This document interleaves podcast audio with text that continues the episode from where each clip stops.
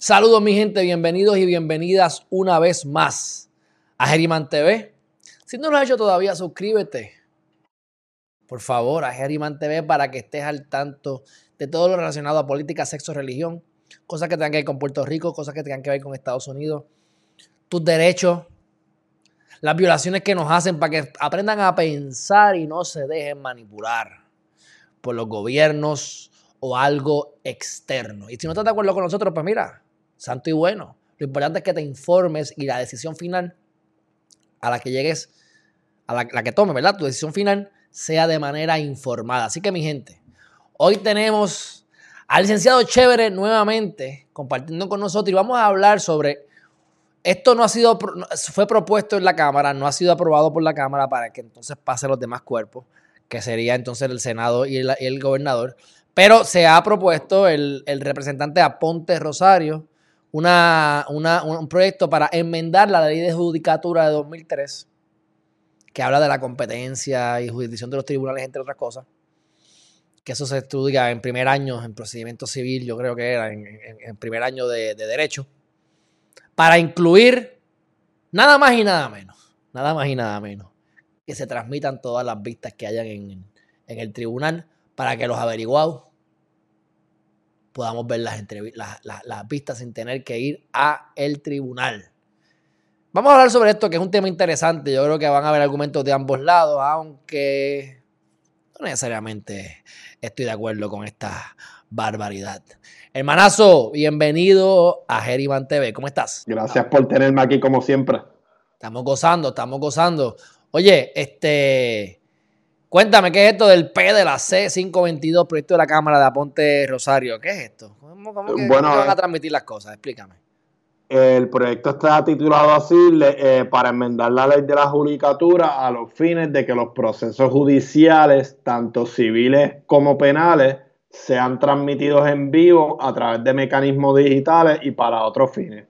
Eh, básicamente lo que quieren es, y lo que argumentan es, que bajo mecanismos eh, digitales, eh, que todos los pleitos civiles y, penales eh, estén disponibles para que personas que, pueden, que pueden ir al tribunal, ¿verdad? para los que no conocen, bajo la constitución federal y la de aquí, los juicios se supone que sean públicos, cualquier Juan del pueblo puede ir a una sala del tribunal y sentarse allí y ver cómo funciona eh, un proceso judicial, ¿verdad? Eh, eh, no, se pueden, no se puede hacer cuando ocurren unas excepciones como menores o, cosas que tengan que ver con secretos del Estado, pero como norma general lo que quiere es ponerle una herramienta que Juan del Pueblo se pueda sentar en una computadora, decir, wow, estos son todos los casos que hay en esta región judicial este, y le da un clic y, y lo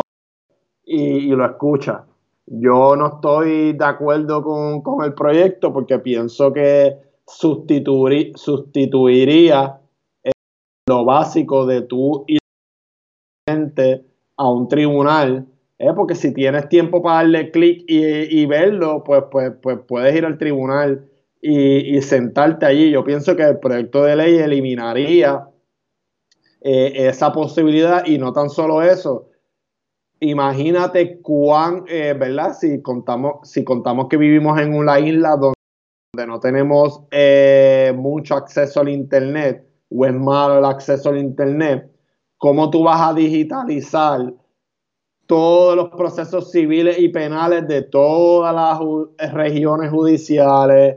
Eh, cada uno, o sea, yo creo que va a estar cargado un poco el network de la rama judicial y pienso que no es viable este proyecto de ley.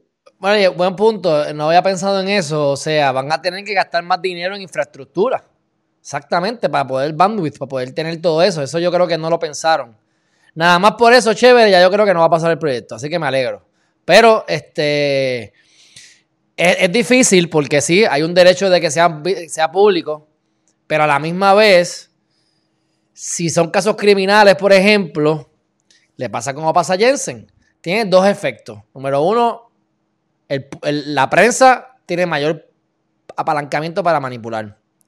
La gente tiene mayor apalancamiento para quejarse. Porque a la vez el juez ahora que le importa lo que diga el vecino, o quieren que lo aumenten de posición, o quedar bien para la foto, pues entonces ahora resuelve diferente para lo que quiere la mayoría. Y entonces eso no está garantizado en la constitución. Eso es una cosa que le violenta los derechos a el confinado o al acusado, perdóname. Podríamos argumentar que, que se pudiera ver afectada eh, la imparcialidad de los jueces porque indirectamente eh, ahora tienen que, actuar para las cámaras y no, o sea, les crearía una presión que no debería ser excusa, pero sabemos cómo es en la práctica. Exacto, ¿no? Y entonces, pues, a la misma vez, si todo, si, si se supone que sea público, ¿cómo se define público? Porque a la misma vez, no todo el mundo va a caber en la sala. Tú vas a una sala y ahí caben 20 personas. Y si tienes COVID y hay distanciamiento, olvídate. O sea que, que a la misma vez, pues el acceso a verlo no es tanto, pero eso, no eso es un derecho fundamental del acusado que sea público, sí, pero de mí para ir. Porque mira lo que estoy viendo aquí, que lo transmití en la, en la pantalla ahorita. Dice, sabido es que el acusado, déjame compartir la pantalla de nuevo. Dice, el acusado no es el único acreedor del derecho fundamental a su juicio público, pues la ciudadanía y la prensa también puede invocarlo para lograr el acceso a dicho procedimiento. Puede invocarlo, pero aquí no lo están invocando, aquí se lo están dando adelante, o me equivoco. El derecho es rogado, pues pídelo, como la prensa solicita. Este caso quiero verlo, solicito permiso. Y el juez determina sí o no, pero que sea automático para todo el mundo. La, la prensa y eso es lo que vemos que se le que se le da a la prensa es que la prensa puede ir a la sala como otro Juan del Pueblo y entonces el juez, algunos jueces dan sus reglas, mira, aquí no los quiero tuiteando, no los quiero, apunten todo en un papel y después, o, o, algunos jueces permiten que estés tuiteando y estés dando live updates, pero quítale los sonidos.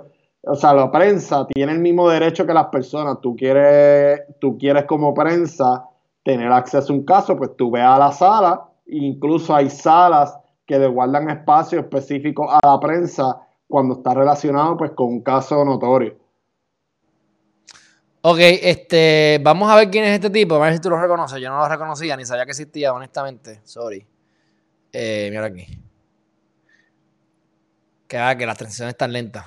Mira aquí, este supuestamente. Orlando J. Aponte se convierte en el nuevo representante del distrito 26. Bueno, por eso, porque son de un distrito aparte. Luego de superar a Joan Hernández, ahí está, por más de 3.400 votos. Así que podemos decir que eso es una pela para los propósitos prácticos.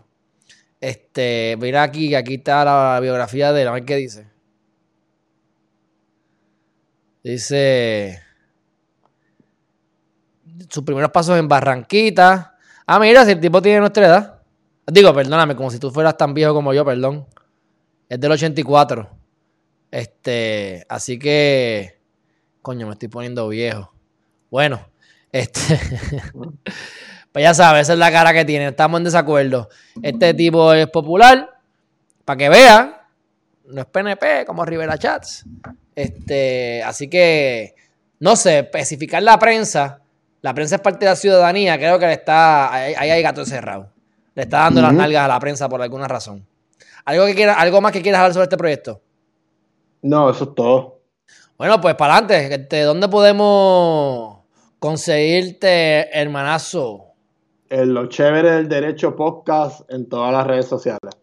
Excelente, excelente. Bueno, pues ahí lo tienen, el chévere, el chévere en lo chévere del derecho podcast. Así que ahí van a ver a Chévere hablando de cosas interesantes, explicando cosas complicadas de manera fácil y de vez en cuando eh, baile y todo, mi gente. Así que no se lo pueden perder. No se lo pueden perder. Pues hermanazo, seguimos entonces en comunicación. Gracias por estar aquí. Nos vemos en la próxima. Gracias a ti, hermanazo. Bueno, mi gente, gracias por estar aquí una vez más. Estamos contentos, estamos gozando. Creo que están pasando cosas extrañas. No creo que esto llegue ni a primera base. Nada más por el hecho, como dijimos, ¿Cuánto hay que gastarse ahora en computadora? ¿Cuál es el presupuesto para poder transmitir esto? ¿Cuál es el beneficio que tiene esto? Hay que haber un balance de intereses. Yo creo que el balance está para no aprobar esto, pero veremos a ver qué pasa. Si no lo has hecho todavía, suscríbete, mira, a Geriman.tv para que te lleguen las notificaciones de las cosas más importantes que estamos haciendo en el canal para que te lleguen, mira, descuentos y ofertas de cosas que vamos a estar haciendo, porque estamos haciendo y preparando contenido exclusivo para los suscriptores. No esperes más, suscríbete hoy. Nos vemos en la próxima, mi gente. Bye bye.